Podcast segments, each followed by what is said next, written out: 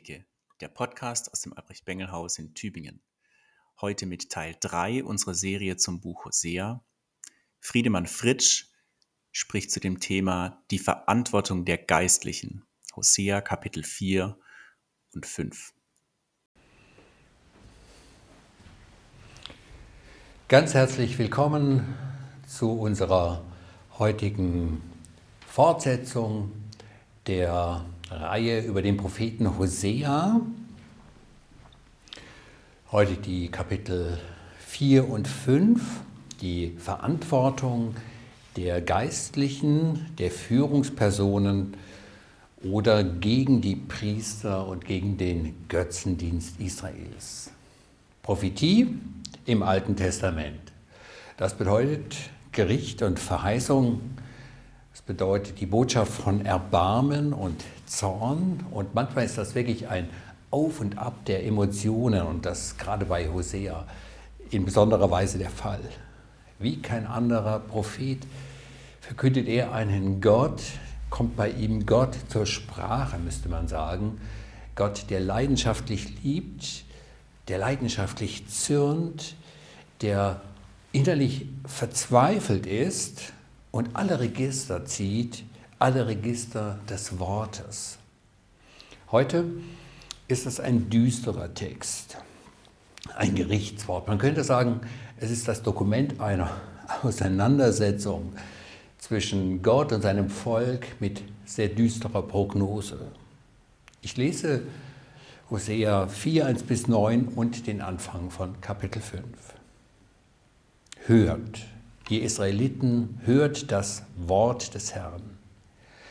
Der Herr streitet mit denen, die im Lande wohnen, denn es gibt keine Treue, keine Liebe und keine Erkenntnis Gottes in diesem Lande, sondern Fluchen und Lügen, Morden und Stehlen, Ehebruch haben überhand genommen und eine Blutschuld kommt nach der anderen. Darum wird die Erde dürre stehen. Und alle ihre Bewohner werden dahinwelken, auch die Tiere auf dem Felde und die Vögel unter dem Himmel und die Fische im Meer werden weggerafft. Doch soll man niemanden verklagen noch zurechtweisen, sondern allein dich, Priester, klage ich an. Straucheln sollst du bei Tage, Straucheln soll auch der Prophet an deiner Seite des Nachts. Ja, deine Mutter richte ich zugrunde. Zugrunde geht mein Volk, weil es ohne Erkenntnis Gottes ist. Weil du die Erkenntnis verworfen hast, will ich auch dich verwerfen, dass du nicht mehr Priester sein sollst. Weil du die Weisung deines Gottes vergessen hast, will ich auch deine Kinder vergessen. Je mehr ihrer wurden, desto mehr sündigten sie gegen mich. Ihre Ehre tauschten sie gegen Schande. Sie ernähren sich von den Sündopfern meines Volkes und sind begierig nach seiner Schuld. Darum soll es dem Priester gehen wie dem Volk. Denn ich will an ihm heimsuchen seinen Wandel und ihm vergelten sein Tun. Sie werden essen und nicht satt werden, sie werden Unzucht treiben und sich nicht vermehren, weil sie den Herrn verlassen haben und ihn nicht achten. Hört dies, ihr Priester, merke auf, du Volk Israel, nimm es zu Ohren, du Haus des Königs, denn euch ist das Recht anvertraut. Ihr aber seid eine Schlinge für Mitzpah geworden und ein ausgespanntes Netz auf dem Tabor und eine tiefe Grube zu Schittim. Aber ich will sie allesamt strafen. Wort des Herrn. Ein hartes Wort. Hosea klagt die Priester an, die Theologen, die Lehrer, die geistlich Führenden im alten Israel. Diese Leute hatten sehr wenig gemeinsam mit dem, was wir unter geistlicher Verantwortung verstehen, etwa mit den Pfarrern unserer Tage, den Religionslehrenden, den Geistlichen, der gegenwärtigen Kirchen. Sie lebten anders, sie hatten zum Teil andere Funktionen, sie vollzogen andere Rituale, ganz wichtig hier auch der erwähnte Opferkult. Man könnte im Grunde sagen, ein historischer Text, der betrifft uns nicht. Aber das ist ein Irrtum. Der Text betrifft uns doch. Warum? Weil diese damaligen und die heute geistlich Verantwortlichen, Verkündiger, Verkündigerinnen eine gemeinsame Aufgabe hatten. Sie hatten und haben den Auftrag, das Wort Gottes den Menschen zu verkündigen. Den Menschen, die ihnen anvertraut sind. So trifft dieses harte Wort eben doch alle, die in irgendeiner Weise im Dienst Gottes standen oder stehen. Die Kirche, unsere Kirche, hat das Wort Gottes zu predigen und zu leben und das ist der Welt schuldig. Wo das Wort die Menschen nicht erreicht, da liegt die Verantwortung nicht einfach bei den Leuten, die nicht kommen oder die nicht hören wollen. Die Kirche muss sich vielmehr von diesem Text von Hosea selbst fragen lassen, ob sie nicht ungehorsam ist, ob sie zu wenig oder auch die Unwahrheit verkündet. Bildet sie zum Beispiel ihre Verkündiger gut aus? Stimmen die äußeren Voraussetzungen? Ist die Sprache der Predigt verständlich, zeitgemäß, persönlich, klar? Vor allem aber stehen die Verkündiger selber hinter der Botschaft, hinter dem Wort von der erlösenden Kraft des Evangeliums und auch von den Geboten Gottes. Auf drei wunde Punkte legt, legt Gott hier durch Hosea den Finger. Punkte, die, wie ich finde, an Aktualität nicht verloren haben. Das erste, nicht eine möglichst große Zahl von ja, Diensttuenden löst die Probleme. Nicht eine flächendeckende Versorgung. Entscheidend ist vielmehr die Liebe zum Wort, die Treue und der Gehorsam, der sich selber dem Wort Gottes unterstellt. Zum Zweiten, ein zweiter Wunderpunkt, es geht nach wie vor, damals wie heute, nicht um Anerkennung durch die Öffentlichkeit, nicht um gesellschaftliche Akzeptanz. Entscheidend ist der klare Zuspruch Gottes, der ohne Effekte, ohne Verstärkungsmittel sozusagen hörbar werden muss. Was bemühen sich heute Kirchen, auch Gemeinden, um die Verstärkung, um die Verbesserung, um die Angenehmmachung des Wortes Gottes, der Botschaft. Das ist hier nicht gedacht. Der dritte Wundepunkt, das Thema Geld. Klingt hier auch an in dem Text, nicht die Finanzen, nicht der Wohlstand der Kirche darf im Mittelpunkt stehen. Es darf, es soll schon über Geld geredet werden, das ist wichtig, aber wichtiger als das Ansehen und Gebäude und die ganzen Sachen, das ist die Freiheit des Wortes. Das Wort muss auch dann gepredigt werden, wenn es keinen Gewinn verspricht, wenn es auf Ablehnung stößt. Ich gehe auf den Text im Einzelnen ein. Gott redet in der Ich-Form. Das heißt, der Prophet ist in einem ganz direkten Sinne Gottes Mund höret, ihr Israeliten, das Herrenwort. Der Herr rechtet mit denen, die im Lande wohnen, denn es gibt keine Treue, keine Liebe und keine Erkenntnis Gottes im Lande, sondern Fluchen und Lügen, Morden, Stehlen und Ehebrechen haben überhand genommen. Eine Blutschuld kommt nach der anderen. So erhebt der Prophet Anklage, Anklage gegen Israel. Er zählt eine Reihe von Vergehen auf, von Fehlern, von Schuld, von Sünden. Und die werden in Vers 2 ganz konkret auf die zehn Gebote bezogen. Stichwort verfluchen, das spielt an auf das Gebot, du sollst den Namen des Herrn, deines Gottes nicht missbrauchen. Stichwort Lügen, du sollst aber nicht falsches Zeugnis reden. Stichwort Morden, du sollst nicht töten. Das Stehlen wird erwähnt. Du sollst nicht stehlen, du sollst nicht begehren, was deinem Nächsten gehört. Und das Stichwort Ehebrechen. Du sollst nicht Ehe brechen. Was fehlt, das ist hier ganz interessant, ist das Elterngebot, also das Gebot, Vater und Mutter zu ehren und das Gebot der Sabbatheiligung. Offenbar waren hier Dinge so schlimm, lagen so sehr im Argen, dass es gar keinen Sinn machte, darauf Bezug zu nehmen.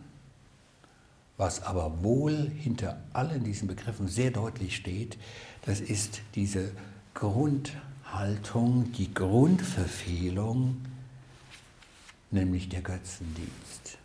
Im Bild, hier im Bild der Hurerei oder der Unzucht, sehr stark gezeichnet.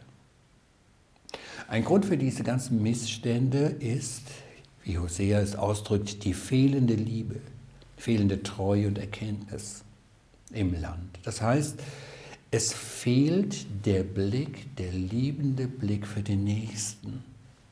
Man ist einfach nur noch mit sich selber beschäftigt, mit dem eigenen Wohl, dem eigenen Fortkommen. Es fehlt die Treue, das heißt, es fehlt das Durchhalten, es fehlt das Dranbleiben in der Gemeinde, in den Gottesdiensten, auch in den Beziehungen. Und vor allem, niemand will Gott, sein Wort und seinen Willen wirklich kennen. Man meint es schon zu kennen. Das ist ja auch etwas, was uns betrifft. Wir wissen viel und wir glauben eigentlich so, alles zu wissen, was wichtig ist, auch geistlich, theologisch wichtig.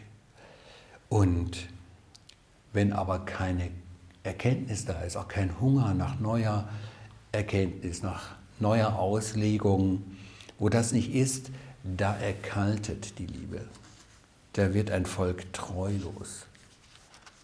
Da wird es schwierig im Zusammenhalt der Gesellschaft. Keine Liebe, keine Treue, keine Erkenntnis. Die Folgen dieses Verhaltens nennt Vers 3.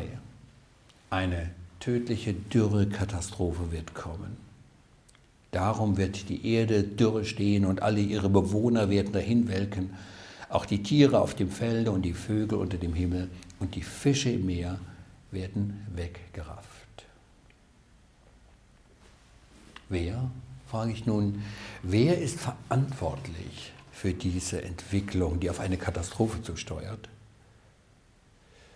Da heißt es in Vers 4, doch soll man niemanden verklagen noch zurechtweisen, sondern allein dich, Priester klage ich an.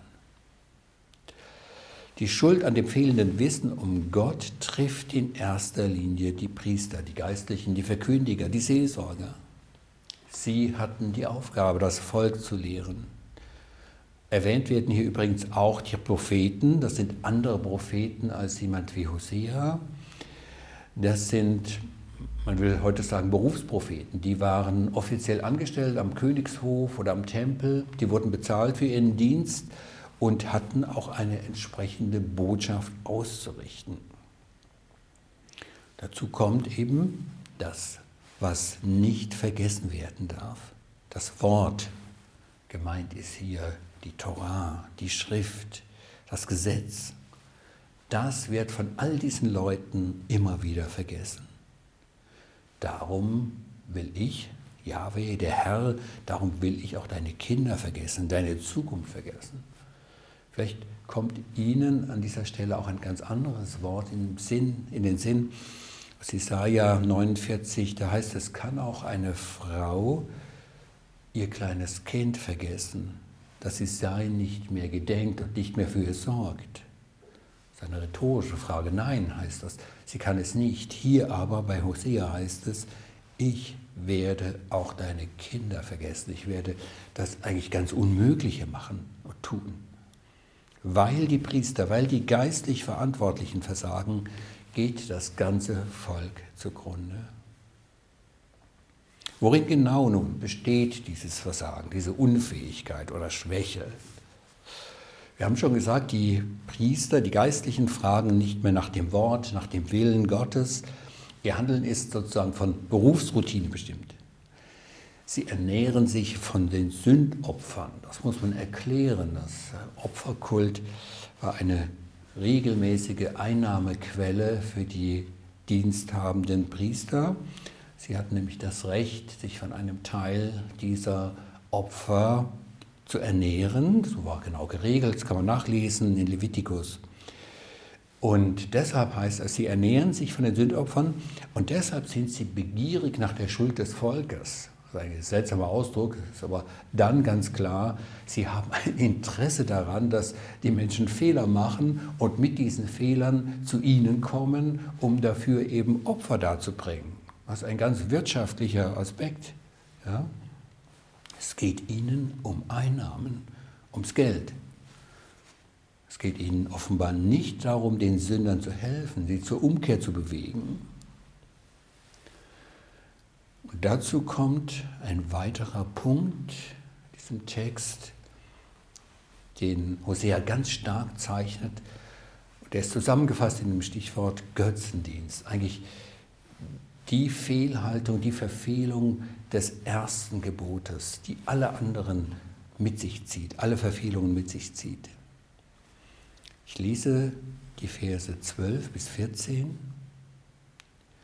Mein Volk holt sich Rat bei seinen Götzenbildern aus Holz, seine Orakelstäbe sollen ihm Weisung geben. Das Volk lässt sich vom Geist der Hurerei verführen und in die Irre locken. Treulos wenden sich alle von mir ab, von ihrem Gott, dem sie doch gehören. Sie verbrennen Opfergaben und halten Opfer Mäler auf den Bergen und Hügeln, unter den Eichen, den Pappeln und Terebinten. In deren Schatten ist es ja so angenehm. Daher kommt es, dass eure Töchter zu Huren werden und eure Schwiegertöchter die Ehe brechen. Aber nicht sie ziehe ich zur Rechenschaft. Die Priester Sie gehen selber mit den Huren zur Seite und schlachten Opfertiere zusammen mit den Tempeldirnen. Kein Wunder, dass das unwissende Volk es ihnen nachmacht. So spricht ein Prophet viele hundert Jahre vor Christus, siebten oder achten Jahrhundert vor Christus. So nüchtern sieht er die Dinge, so hart beschreibt er sie. Und es wird schon deutlich, was er meint. Statt den lebendigen Gott zu befragen, von ihm Weisung zu erbitten, das war auch ein uns vielleicht nicht so geläufiges Vorgehen, dass man äh, Gott um Rat fragte. Und das sollte man auch tun, dass man vor Entscheidungen, vor wichtigen Entscheidungen bestimmte Dinge einholte beim Priester. Und Gott hat auch verheißen, dass er da Rat geben würde durch den Mund dieser Priester. Aber was tut man? Man befragt Götzenbilder aus Holz. Man wirft Orakelstäbe. Sie haben das gehört gerade eben. Ja? Man ähm, lässt sich vom Orakelstab Weisung geben. Das sind Stäbe, die man geworfen hat und dann die Richtung, die Art, wie sie lagen, gaben dann Auskunft über die Zukunft. Und immer wieder in diesem Zusammenhang das Wort Unzucht. Das wird doppeldeutig, doppeldeutig gemeint. Es ist in erster Linie der Geist des Abfalls von Gott, das sich einlassen auf andere Götter und ihre Versprechungen. Das wird immer eben mit diesem Bild auch als eine ganz, ganz enge Beziehung gezeichnet. Zum Beispiel der Gott Baal. Von ihm erhoffte man sich Fruchtbarkeit. Es wurde der Kult praktiziert, der sogenannte Baalskult, auch indem man mit sogenannten geweihten Frauen geschlechtlich verkehrte, war Teil dieser Religion. Und tatsächlich die Priester, die Yahweh-Priester selbst, tun das auch. Der Prophet sagt, dann kann man es doch den normalen Leuten nicht verübeln.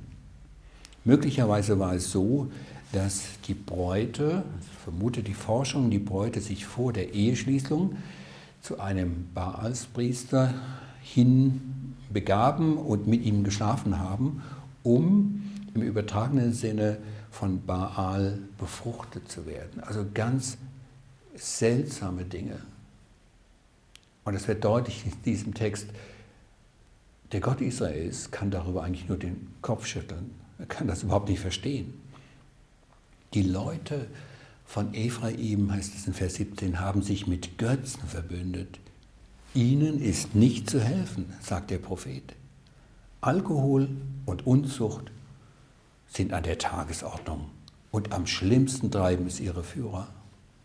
Aber es nimmt ein böses Ende mit ihnen, ein Sturmwind kommt und fegt sie hinweg, dann helfen ihnen ihre Opfer nicht mehr.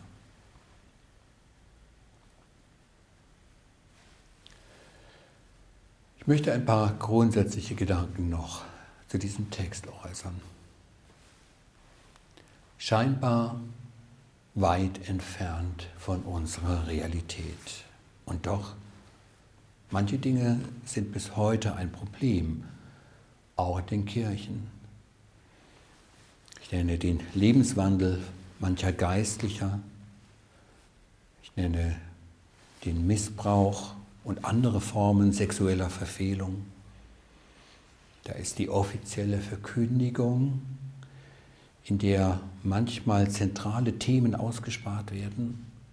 Da ist die Abhängigkeit von Geld und Einfluss. Es ist nicht überall und durchgängig so. Man darf nie unzulässig verallgemeinern, auch nicht bei uns. Es gibt viele, viele gute Leute auch in unserer Kirche, tapfere Frauen und Männer, die das Wort gewissenhaft auslegen, studieren, auch predigen, die Gutes bewirken viele Ehrenamtliche, die ganz stark im Einsatz sind und den Gemeinden ein Gesicht geben, die Menschen einladen, die sich Dinge ausdenken, um Menschen in eine Beziehung zu bringen, in eine Beziehung zu Jesus und zu Gott. Das darf man nicht übersehen, nicht kleinreden. Aber, und das ist mein zweiter Gedanke, zugleich, aufs Ganze gesehen, erlebt die Kirche eine Zeit des Niedergangs.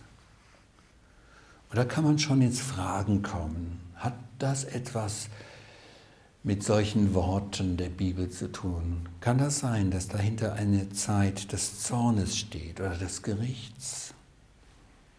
Und wenn wir uns umschauen in der Welt, im eigenen Land, da ist der Krieg im Moment, der ganz Europa in Mitleidenschaft zieht. Und der lässt uns auch vergessen, dass andernorts schon seit Jahren gekämpft und getötet wird. In Syrien, Nigeria, in Jemen. Das ist auch nicht gut, das zu vergessen, nicht in Ordnung.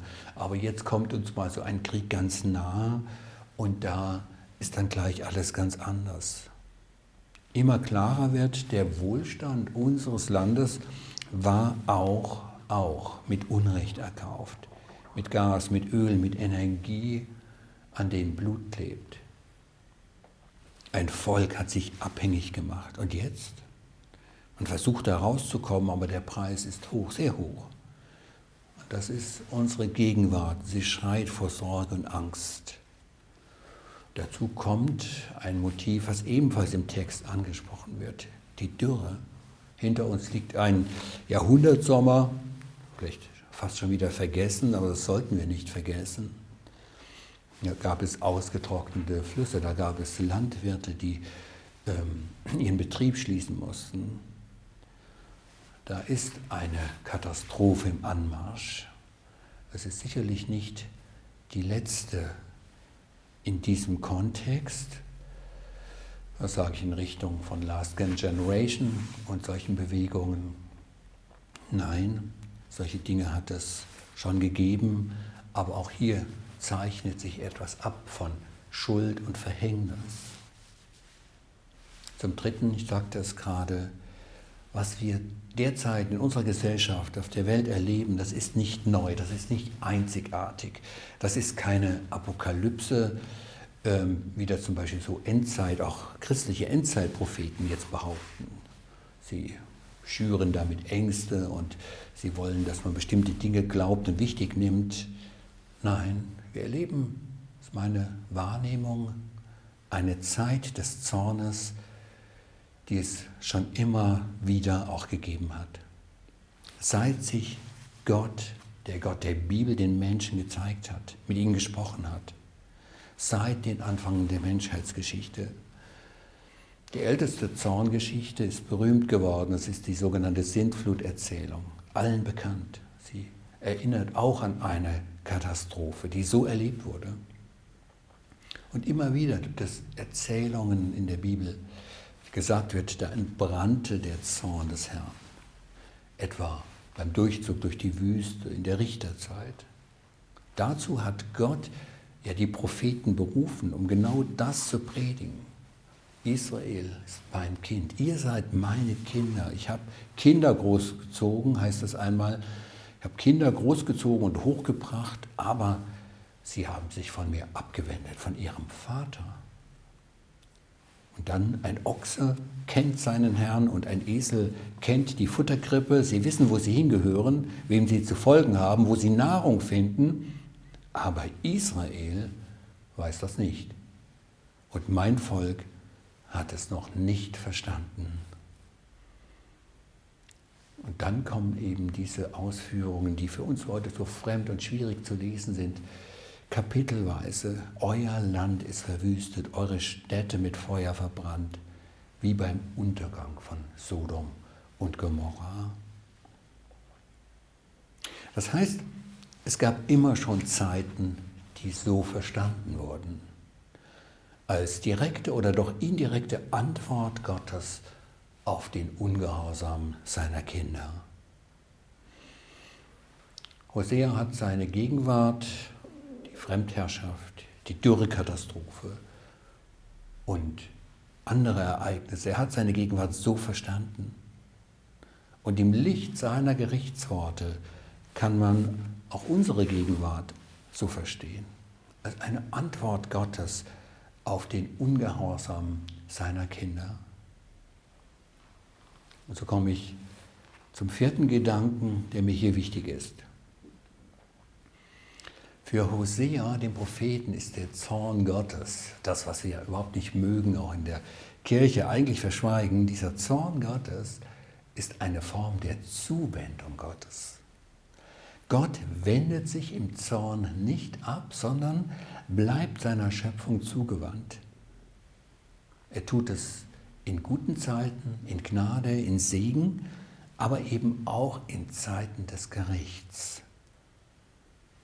Das ist einzigartig in der Religionsgeschichte.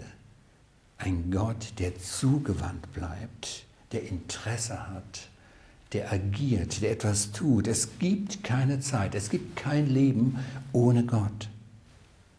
Und dafür kann man dankbar sein. Danke, lieber Gott, könnte man sagen. Danke, dass wir dir nicht egal sind, dass du dich nicht einfach abwendest, sondern dass du uns selbst mit deinem Zorn eine Würde gibst. Danke für deine Liebe, die so leidenschaftlich brennt, dass sie sich wie Zorn und wie Feuer anfühlt. Zorn ist im Übrigen kein Affekt Gottes. Es, Zorn ist nicht ein Gefühl, was zu anderen Gefühlen dazukäme, es ist ein Missverständnis. Es ist Teil seines liebevollen Wesens. Es ist die Kehrseite seiner Liebe. Wo jemand wirklich liebt, da muss auch Zorn sein. Liebeszorn. Und das ist so. Gott liebt, Gott gibt so viel Gutes, so viel Bewahrung, so viel Segen und er fühlt sich doch immer wieder betrogen und enttäuscht und ausgenutzt. Da könnte man sich abwenden, da könnte man die Beziehung beenden, aber das tut er nicht. Seine Liebe hört nicht auf. Sie verliert für eine Zeit ihren schützenden Charakter. Wenn ein Volk Gott betrügt, wenn eine Gesellschaft die Gebote missachtet, dann hört seine Liebe nicht auf. Im Gegenteil, sie wird verzweifelt. Sie sucht Heim Und das kann sich furchtbar anfühlen, wie Zorn.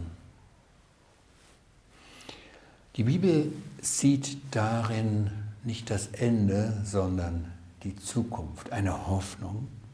Sie sieht darin Läuterung oder Reinigung oder Neuausrichtung.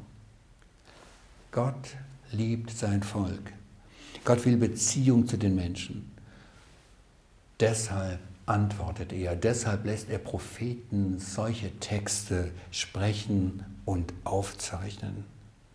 Gott tut etwas.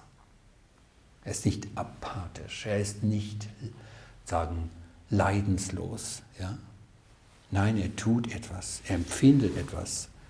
Das ist sein Wegen, sein Wesen. Und deshalb schenkt er sein Wort, damit wir ihn verstehen, damit wir seine Enttäuschung nachvollziehen können, damit wir umkehren, ihn anbeten, ihm die Ehre geben, damit wir uns auch seinem Gericht beugen, vielleicht stellvertretend für eine Gesellschaft, die ihn nicht kennt.